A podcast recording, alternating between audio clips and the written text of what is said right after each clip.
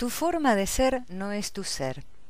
Es el resultado de un modelado que has experimentado durante los siete primeros años de vida y es lo que llamamos carácter, o lo que conocemos como el yo, o como el ego.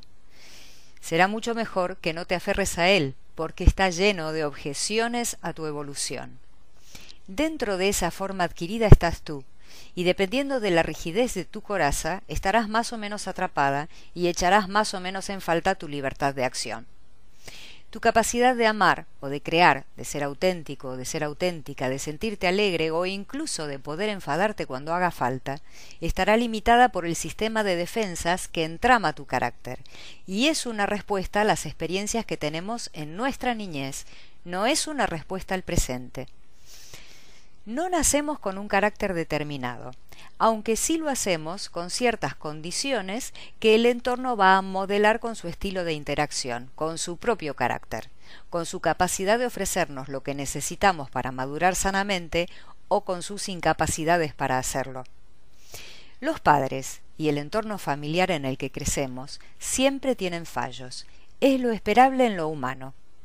No olvidemos que los padres están haciendo su propio camino de evolución, con todos los tropiezos que esta tarea incluye.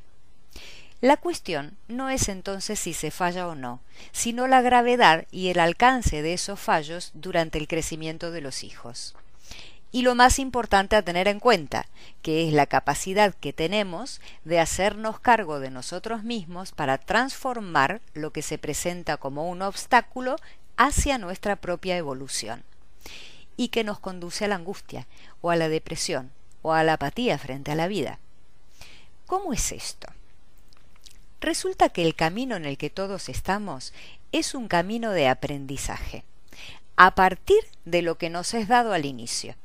Si alguien cree que ya está hecho y que no falla, se estará cerrando a la posibilidad de alcanzarse a sí mismo, que por otra parte es siempre una tarea inacabada.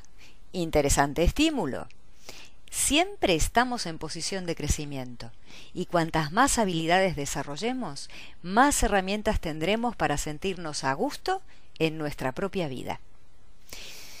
El peligro que tiene no hacer este trabajo personal es que nos agotaremos de repetir una y otra vez las mismas frustraciones, generando los mismos sufrimientos, que al sumarse agravan aún más nuestro malestar.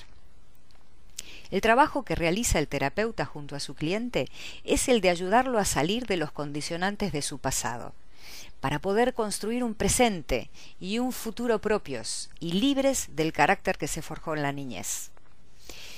¿Qué puede hacer que nos distraigamos de esta amorosa tarea por nosotros mismos? ¿Qué hace que nos autoengañemos, que nos posterguemos, nos justifiquemos, que dependamos de que otros cambien? Tal vez el miedo o tal vez la rabia nos tengan atrapados. Bienvenido y bienvenida a nuestras emociones humanas más básicas. Lo importante es que no permitas que el miedo, la rabia o incluso la tristeza te paralicen. Acepta lo que sientes, intenta escucharte y comprender lo que palpita en ti. Camina hacia la resolución. Lo que pierdes si te quedas detenida o detenido es demasiado importante para que lo ignores. Tú mismo, tú de verdad, tú vibrante, capaz de amar, de llorar, de reír y de enfadarte sin quedarte atrapado en la casilla de salida, tú dirigiéndote hacia la conquista de ti mismo, de ti misma.